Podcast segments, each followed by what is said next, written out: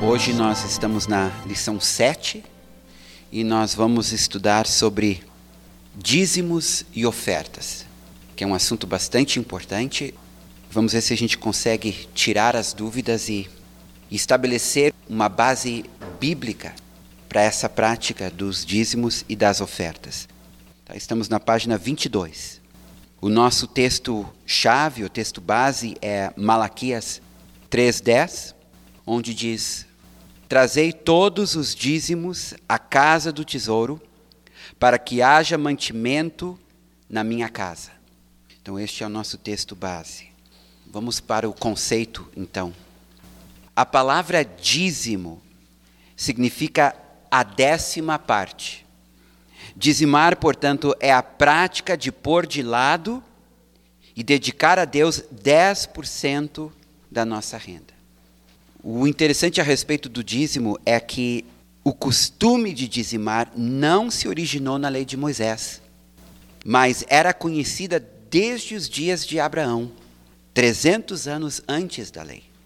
Gênesis 14, 20. E de tudo lhe deu Abraão o dízimo. Veja bem, isto ocorreu 300 anos antes da lei de Moisés. Mais adiante nós vamos ver o filho de Abraão fazendo a mesma coisa em Gênesis 28, versículo 22. E a pedra que erigi por coluna será a casa de Deus, e de tudo quanto me concederes, certamente eu te darei o dízimo. Com estes dois exemplos de Abraão e Jacó, nós podemos deduzir que a prática de dizimar fazia parte da cultura do Oriente Médio.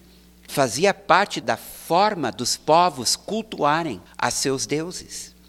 Além dos sacrifícios que eles faziam, eles tinham essa prática também de separar 10% da sua renda, do seu gado, da sua colheita e entregar a divindade que eles adoravam como uma forma de reconhecimento que tudo que eles tinham vinha daquela divindade. Mais tarde, através de Moisés, surgiu então a lei do dízimo, ou seja, o costume de dizimar foi incorporado na lei de Moisés, como um tributo em favor dos levitas e em favor dos pobres. Números 18, 21. Aos filhos de Levi dei todos os dízimos em Israel por herança, pelo serviço que prestam, serviço da tenda da congregação. Então, aqui o texto já nos explica por que, que os levitas tinham direito ao dízimo. Eles se dedicavam tempo integral ao tabernáculo, mais tarde ao templo, e o dízimo era a forma do sustento deles. Eles não tinham, segundo a lei de Moisés, direito a qualquer herança no meio das doze tribos. A herança deles era o próprio Senhor. Então, o sustento deles vinha dessa contribuição compulsiva dada pelas doze tribos para os levitas e para os sacerdotes, descendentes de Arão. O dízimo também ele tinha como finalidade socorrer os pobres, os órfãos e as viúvas. Deuteronômio 26, 10. Eis que agora trago as primícias dos frutos da terra que tu, ó Senhor, me deste. Então as porás perante o Senhor teu Deus e te prostrarás perante ele.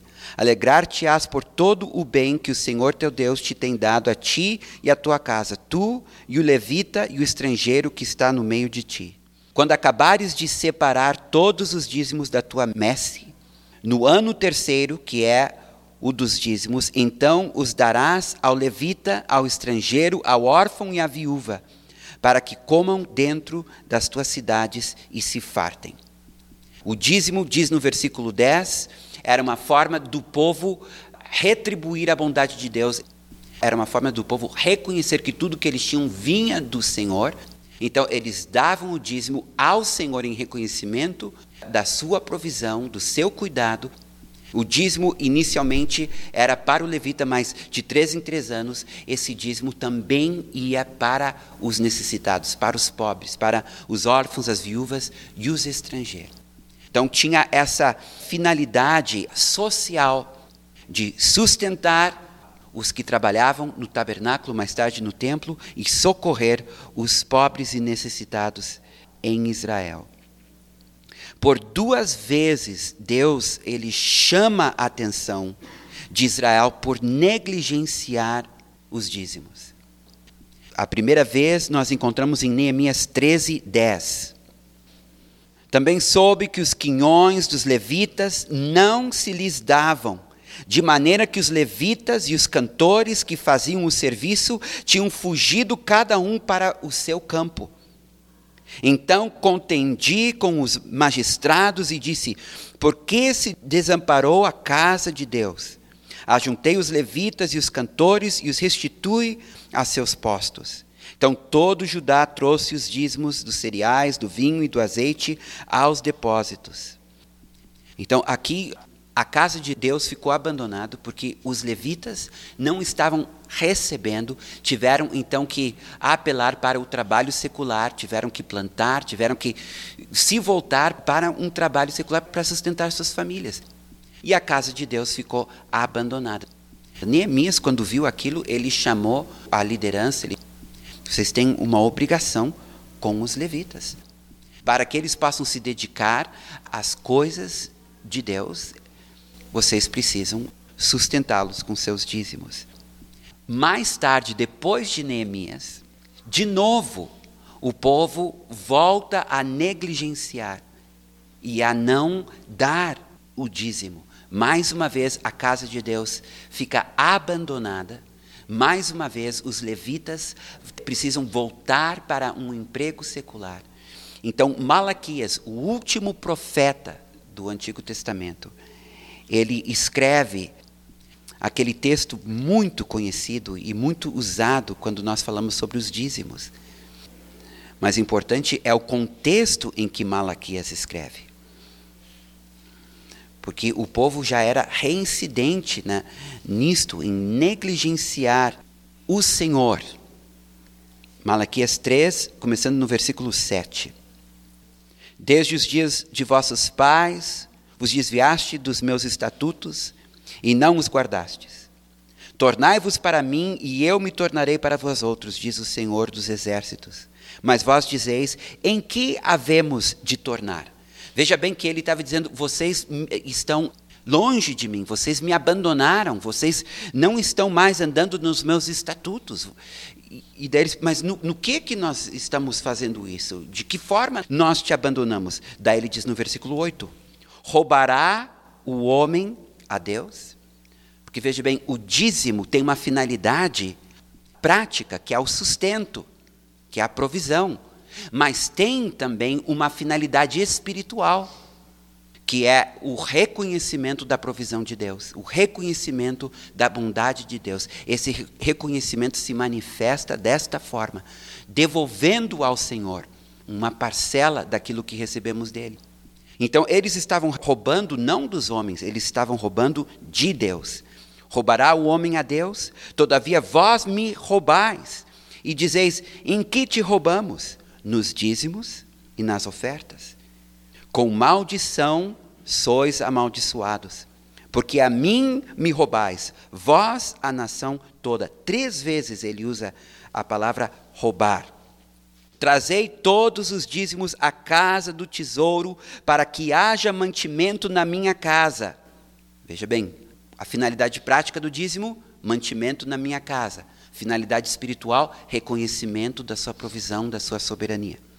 Trazei todos os dízimos à casa de tesouro para que haja mantimento na minha casa, e provai-me nisto, diz o Senhor dos Exércitos, se eu não vos abrir as janelas do céu e não derramar sobre vós bênção sem medida. Duas palavras chaves aqui em Malaquias. No versículo 9, a palavra maldição. no versículo 10, a palavra bênção.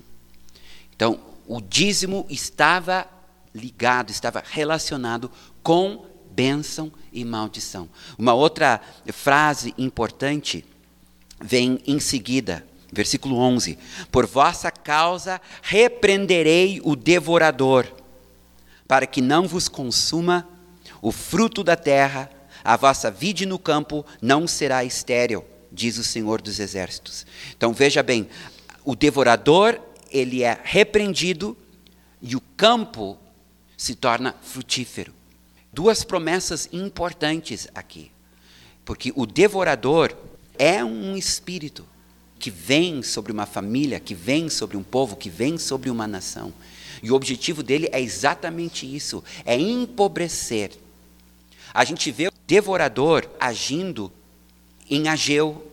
Quando Ageu ele profetiza sobre Zorababel e, e Josué, eles tinham voltado do exílio, tinham voltado da Babilônia e estavam em Jerusalém reconstruindo o templo. Mas as dificuldades fez com que eles abandonassem o templo e começassem a cuidar dos seus próprios negócios. E daí Ageu diz: Olha, vocês plantam, mas é como se o saco fosse furado. Tudo o que vocês adquiram desaparece. O que estava acontecendo? O devorador tinha entrado eles tinham abandonado a casa do Senhor. E o devorador, ele está presente na vida de muitas pessoas, não só dentro da igreja, como no mundo. A pobreza, ela vai de pai para filho, ou de repente uma pessoa está indo muito bem e ela perde tudo, e, e da riqueza ela despenca para a pobreza. Alguma coisa aconteceu. Uma maldição está presente, o devorador está agindo. Mas Deus diz que aquele que for fiel no dízimo, ele vai repreender o devorador e ele vai abençoar o campo, ele vai abençoar as obras das mãos da pessoa que for fiel. Versículo 12: Todas as nações vos chamarão felizes, porque vós sereis uma terra deleitosa, diz o Senhor dos Exércitos. Então há uma promessa aqui em Malaquias de bênção e prosperidade, mas também há uma alerta de maldição e escassez por causa do dízimo e das ofertas. Agora, aqui existe muito debate. Alguns dizem que o dízimo, ou a lei dos dízimos, foi revogado em Cristo Jesus, porque o fim da lei é Cristo. Romanos 10, 4. Então, alguns ensinam que a prática do dízimo era uma prática da lei, não é uma prática do Novo Testamento, logo, a igreja não é devedora desta prática. Mas será que eles estão certos nessa sua interpretação? Porque, de fato, a lei dos dízimos, ela cessou com Cristo. Não estamos mais debaixo da lei, é verdade. No entanto, o princípio por trás desta lei migrou para a dispensação da graça, como uma contraprestação pelo serviço religioso prestado. E nós vamos encontrar nas Escrituras, em diversas passagens, a Bíblia falando que há a contraprestação pelo serviço religioso, pelo serviço espiritual, são valores e bens materiais. Por exemplo, 1 Coríntios, capítulo 9, versículo 11. Se nós vos semeamos as coisas espirituais, será muito recolhermos de vós bens materiais? Se outros participam desse direito sobre vós, veja bem que a Bíblia chama de direito, não o temos nós em maior medida? Então aqui Paulo deixa muito claro, pulando para o versículo 13. Não sabeis vós que os que prestam serviços sagrados do próprio templo se alimentam? E quem serve ao altar, do altar tira o seu sustento? Versículo 14. Assim ordenou também o Senhor aos que pregam o evangelho que vivam do evangelho. O argumento de Paulo está baseado na prática dos dízimos do Antigo Testamento. No versículo 13, ele está falando dos dízimos.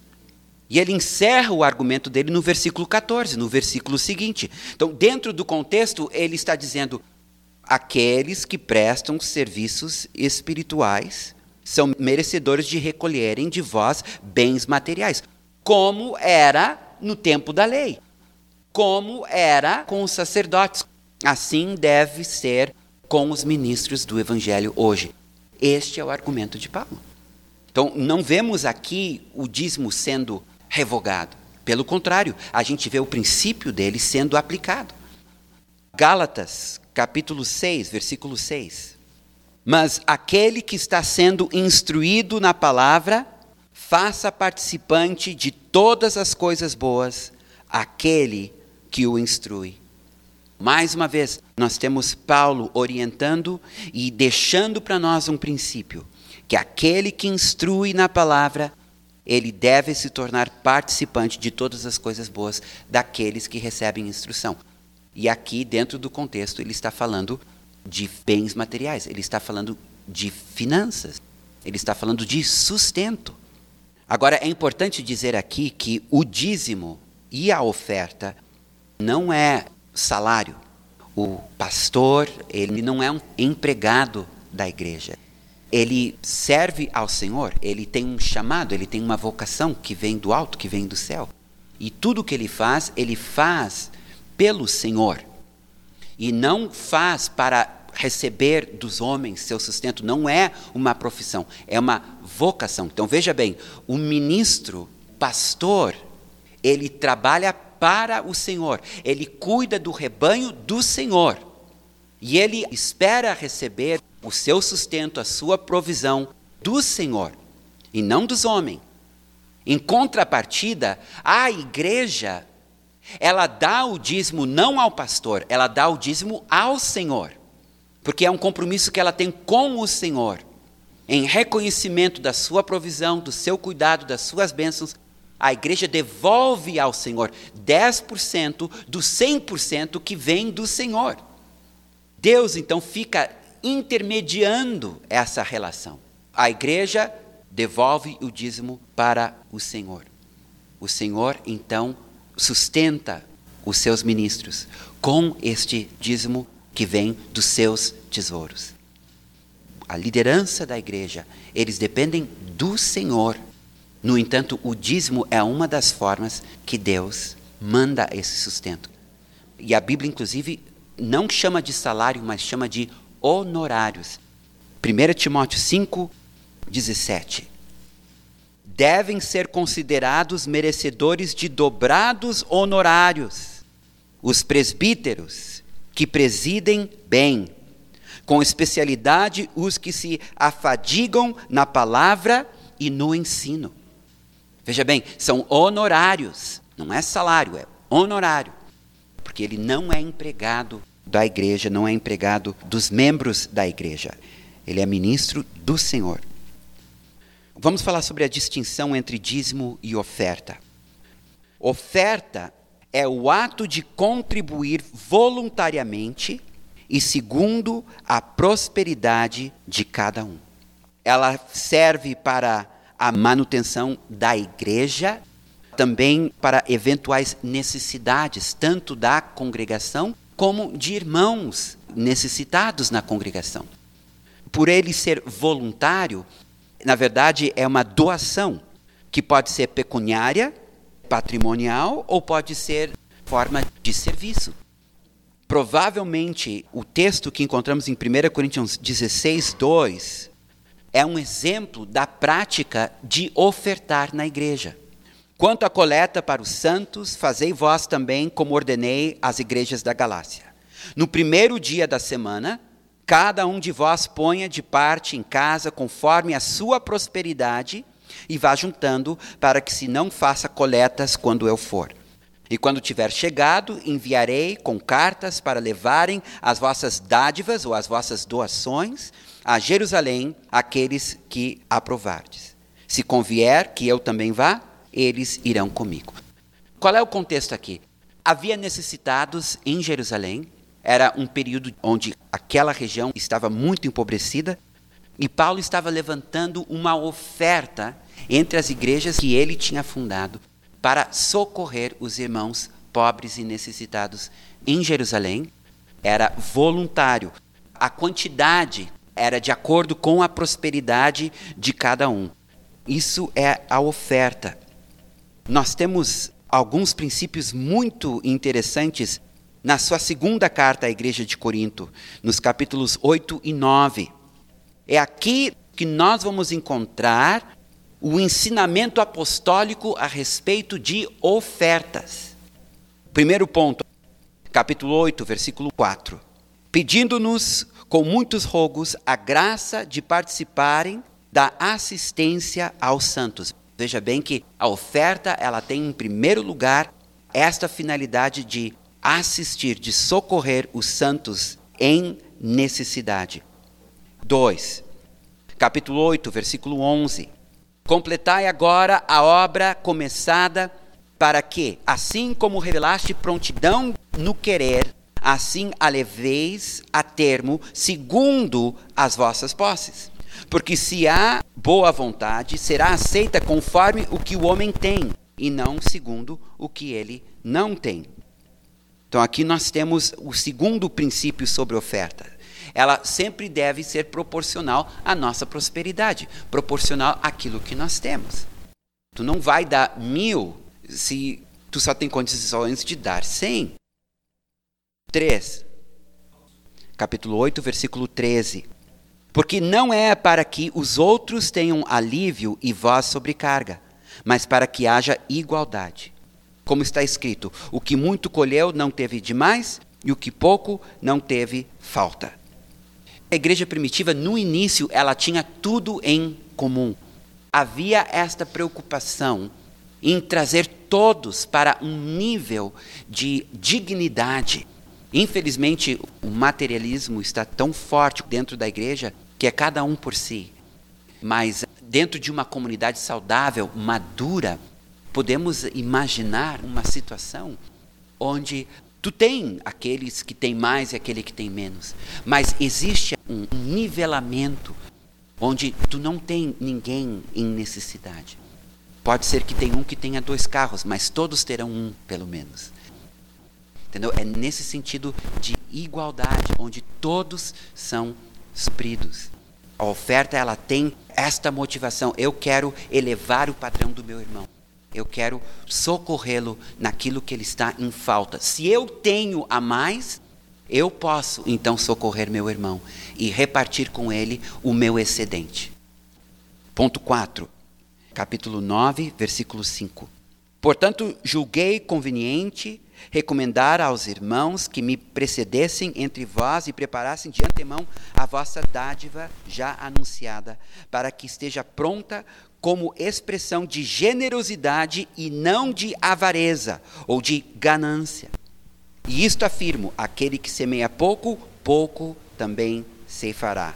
E o que semeia com fartura, com abundância, também ceifará.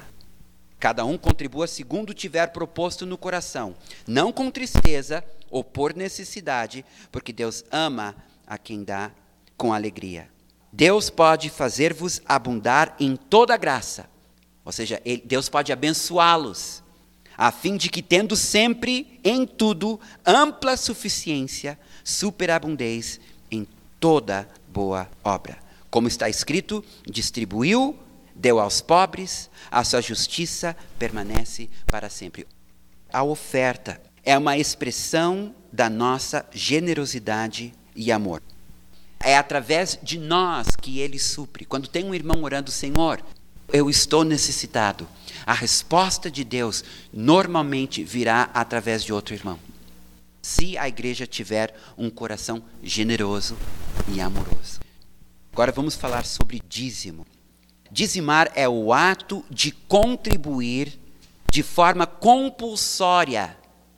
Diferente da oferta, que é voluntária, o dízimo ele é compulsório.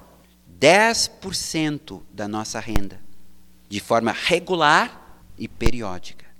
Com que finalidade? Para o sustento dos obreiros e para o socorro dos órfãos e das viúvas. Enquanto a oferta é voluntária, ela não tem um valor específico e visa socorrer o necessitado a nível pessoal. O dízimo, ele é compulsório, ele tem um valor certo E é a igreja que atende os obreiros, é a igreja que atende os necessitados. Um alcance bem maior. Provérbios 3, 9 e 10. Honra ao Senhor com os teus bens e com as primícias de toda a tua renda, e se encherão fartamente os teus celeiros e transbordarão de vinho os teus lagares. Falando do dízimo aqui. No capítulo 9 de 1 Coríntios, nós temos o ensinamento apostólico a respeito de dízimos. Então, quem diz que não se encontra dízimo no Novo Testamento está equivocado. Todo o capítulo 9 de Paulo vai tratar de dízimos. Aqui nós temos alguns princípios apostólicos sobre o dízimo. O primeiro deles, capítulo 9, versículo 6. Ou somente eu e Barnabé não temos direito de deixar de trabalhar. Então, aqui nós temos um princípio. Aqueles que têm um chamado de Deus para se dedicarem exclusivamente ao pastoreio têm o direito de deixar de trabalhar. Nem sempre isso é necessário. Às vezes a pessoa consegue administrar um emprego secular com a sua vocação pastoral. Aqui nós temos uma semelhança com o ministério sacerdotal. Pessoas que são separadas exclusivamente para a obra do Senhor. Paulo não está tratando de pessoas necessitadas, ele está tratando de obreiros. Ponto 2. Todavia, não às suas próprias custas. Versículo 7. Porque quem jamais vai à guerra à sua própria custa? Quem planta a vinha e não come do seu fruto? Ou quem apacenta um rebanho e não se alimenta do leite do rebanho? A pessoa, ela larga o seu emprego, ela larga a sua profissão para se dedicar à obra do Senhor e agora vai morrer de fome? Não. A partir do momento que ela está se dedicando ao evangelho, à pregação, ao pastoreio, ela tem direito de ser sustentada. Ponto número 3. Versículo 13. Não sabeis vós que os que prestam serviços sagrados do próprio templo se alimentam? E quem serve ao altar, do altar tira o seu sustento. Paulo ele usa como argumento o ministério levítico, dando a entender que assim como o levita e o sacerdote vivia tempo integral para o templo, para o serviço de Deus, e era sustentado por meio do templo, por meio do altar, aquele que tem um chamado de Deus e se dedica exclusivamente à obra tem o mesmo direito de ser sustentado, de receber do altar, que no caso é o dízimo. Este é o princípio que estava por trás da lei dos dízimos, da retribuição. Versículo 11: Se nós vos semeamos as coisas espirituais, será muito recolhermos de vós bens materiais. Também, Romanos 15, 27. Porque se os gentios têm sido participantes dos valores espirituais dos judeus, devem também servi-los com bens materiais.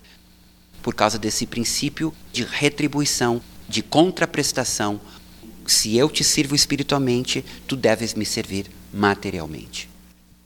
4. Versículos 13 e 14. Não sabeis vós que os que prestam serviços sagrados do próprio templo se alimentam, e quem serve ao altar do altar tira seu sustento? Assim ordenou também o Senhor aos que pregam o Evangelho que vivam do Evangelho. A casta sacerdotal foi abolida na dispensação da graça. Todos nós somos sacerdotes. Nós somos um reino de reis e sacerdotes. Mas, apesar da casta sacerdotal ter sido abolida, o princípio do sustento que mantinha este ofício não foi abolido pois ele é perfeitamente aplicável à igreja. Ponto número 5. Quanto às famílias necessitadas, a igreja também tem obrigação. Paulo ele dá uma orientação para Timóteo a respeito das viúvas. 1 Timóteo 5:3. Honra as viúvas verdadeiramente viúvas. Mas se alguma viúva tem filhos ou netos, que estes aprendam primeiro a exercer piedade para com a própria casa e a recompensar os seus progenitores, pois isto é aceitável diante de Deus. Uma vez que a viúva realmente é, é identificada como viúva, a igreja assumia então a responsabilidade de cuidar desta pessoa. Vamos falar agora sobre o princípio da generosidade. Página 23. Dar é fundamental no cristianismo. Jesus ensinou: melhor é dar do que receber. Deus é extremamente generoso. E em outro lugar está escrito: Deus tem prazer em dar boas coisas aos seus filhos. E Ele nos chama para termos o mesmo coração. Infelizmente, muitos cristãos sinceros caem na escravidão da pobreza porque não compreenderam o princípio da generosidade. Nossa maior arma em tempo de dificuldade econômica é a nossa generosidade. O primeiro passo para a cura financeira é dar. Porque o problema não é que eles precisam aumentar a sua receita. O problema é que eles precisam repreender o devorador. Repreendido o devorador, a receita vai ser suficiente. É aquilo que está fazendo com que tu ande com menos, que tu receba menos, que tem que ser repreendido. Isso é um princípio espiritual que nós precisamos aprender. A questão financeira é uma questão espiritual. E assim como temos que ter fé para curar um enfermo, fé para expulsar um demônio, fé para ganhar um incrédulo, nós precisamos fé para a provisão de Deus. E a verdade é que as nossas finanças, elas são um termômetro que mede onde está o nosso coração. Quando dizimamos e quando ofertamos, estamos dizendo ao Senhor que confiamos nele para o nosso suprimento e para o nosso sustento. Agora, veja o que diz 1 João capítulo 3, versículo 17. Ora, aquele que possuir recursos deste mundo e vir a seu irmão padecer necessidade e fechar-lhe o seu coração, como pode permanecer nele o amor de Deus? Filhinhos, não amemos de palavra nem de língua, mas de fato e de verdade. A generosidade motivada pelo amor. Mateus 6,19 Não acumuleis para vós outros tesouros sobre a terra, onde a traça e a ferrugem corroem e onde ladrões escavam e roubam. Mas ajuntai para vós outros tesouros no céu, onde traça nem ferrugem corrói, e onde ladrões não escavam nem roubam. Porque onde está o teu tesouro, aí estará também o teu coração. Nós precisamos, como igreja, ter uma cultura de generosidade, onde nós estamos sempre policiando o nosso coração contra o consumismo, contra o materialismo, contra a avareza, contra a cobiça, sempre está guardando o nosso coração. E a única maneira de fazer isso de forma efetiva é dando. É estar sempre atento para quem tu pode ajudar, quem tu pode socorrer. E sempre sendo fiel nos dízimos. Vamos falar sobre o princípio da semeadura. Esse princípio nós encontramos em 2 Coríntios capítulo 9, nos versículos 6, 10 e 11. Aquele que semeia pouco, pouco também ceifará. E o que semeia com fartura, com abundância também ceifará. Ora, aquele que dá semente ao que semeia e pão para alimento também suprirá e aumentará os frutos da vossa justiça, enriquecendo-vos em tudo para toda a generosidade. Aquele que semeia muito, colhe muito. Aquele que semeia pouco, colhe pouco. Infelizmente, nós temos alguns que abusam deste princípio e usam este princípio para tirar dinheiro do povo. Agora, há um fenômeno que às vezes acompanha este abuso. É que o princípio ele realmente funciona. Ainda que por trás a motivação está errada, ainda que por trás está havendo abuso, o princípio é verdadeiro. A pessoa semeia, ela vai colher. Quando nós analisarmos com mais detalhes este princípio, nós vamos ver algumas coisas. Primeiro, a bênção é sempre proporcional à nossa generosidade. Tu quer ser uma pessoa abençoada, tu tem que ser uma pessoa generosa.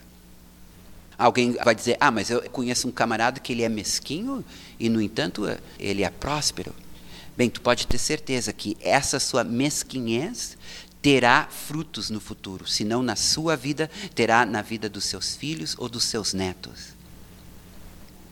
Eu conheço pessoas que não são convertidas, mas aprenderam este princípio, são investidores e são ricos porque sabem aplicar, sabem investir, sabem semear no lugar certo, na pessoa certa, na empresa certa, na organização certa.